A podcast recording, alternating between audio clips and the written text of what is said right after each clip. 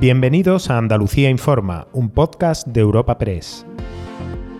En este espacio podrás conocer en unos minutos las noticias más relevantes de nuestra comunidad.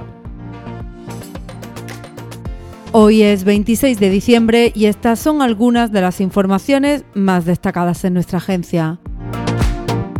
En esta semana atípica por la Navidad, Consejo de Ministros y Consejo de Gobierno de la Junta de Andalucía tendrán lugar el miércoles en lugar de este martes.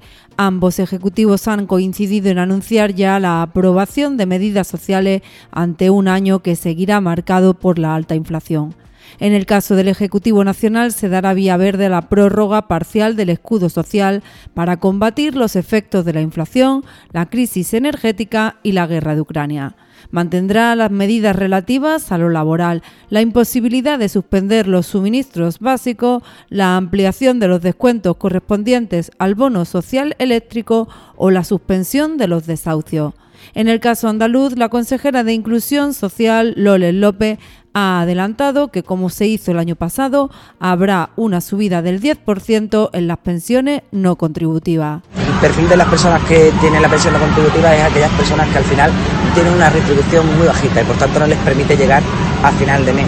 De ahí que esa pensión, que es la pensión que es del Estado y que por tanto siempre la mantiene excesivamente baja, lo que hacemos nosotros es un complemento a esa pensión de un 10%, una subida del 10%, porque me parece una forma de complementar y ayudar a esas personas ante una prestación que sigue siendo muy baja para ellos. Pero al otro lado, el PSOE. Hoy la portavoz socialista en fomento y diputada autonómica Isabel Ambrosio ha hecho una crítica a la negativa del PP a apoyar enmiendas al presupuesto presentadas por ello en materia, por ejemplo, de vivienda. Su mayoría absoluta, el Partido Popular y el presidente Juanma Moreno, están impidiendo que muchos jóvenes andaluces puedan acceder a una vivienda, a emanciparse, a iniciar su proyecto de vida. Está impidiendo también que muchas familias de clase media y trabajadora puedan acceder a tener un hogar a poder formar su familia y tener su propio proyecto de vida. Continuamos este podcast con varios sucesos relacionados con la provincia de Jaén. Por un lado, la Guardia Civil ha desmantelado una trama dedicada a fabricar ilegalmente armas y munición y a traficar con ella. La operación arrancó en abril y hay ocho detenidos.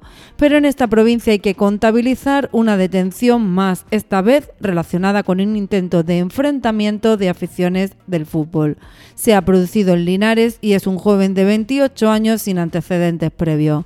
La portavoz de la Policía Nacional en Jaén es Anabel Cabrera. Se trata de un aficionado ultra del Córdoba, al cual le fue ocupado en el vehículo que conducía diferente material violento con la clara intención de enfrentarse a la afición del recreativo, así como de cometer hechos violentos y vandálicos, entre los que se encontraba una defensa extensible de 25 centímetros de longitud cerrada, que una vez abierta llegaba a los 60, aparte de varios palos de madera, cadenas, pasamontañas, elementos pirotécnicos lanzables y destornillador y martillo. Y cerramos hoy con nuestra profesión. Lo hacemos porque el presidente de la Junta de Andalucía, Juanma Moreno, ha hecho entrega de los premios Andalucía de Periodismo. La emoción se ha elevado en el acto con las palabras sobre Antonio Burgos, el maestro sevillano recientemente fallecido, que ha recibido a título póstumo el galardón por toda su trayectoria. Aprovechando esta figura, Moreno ha compartido su andalucismo y ha reivindicado la igualdad con el resto de comunidades autónomas, por ejemplo en financiación o en infraestructura. Pero de una forma más genérica sobre el periodismo, el presidente ha pedido un deseo. Son días de propósito y de expresar deseo. Y si me lo permiten, yo quiero pedir uno. Y lo voy a pedir a los periodistas. Opinad, escribid, criticad, expresados con libertad. Ayudarnos a ser mejores gobernantes, mejores gestores, mejores personas. En definitiva, a que Andalucía progrese y se siga proyectando como una tierra de lo que tiene que ser, de oportunidades, tolerante, abierta y ávida de seguir mejorando y creciendo. Recuerda que puedes encontrar estas y otras muchas noticias en la sección de Andalucía en nuestra web europapress.es.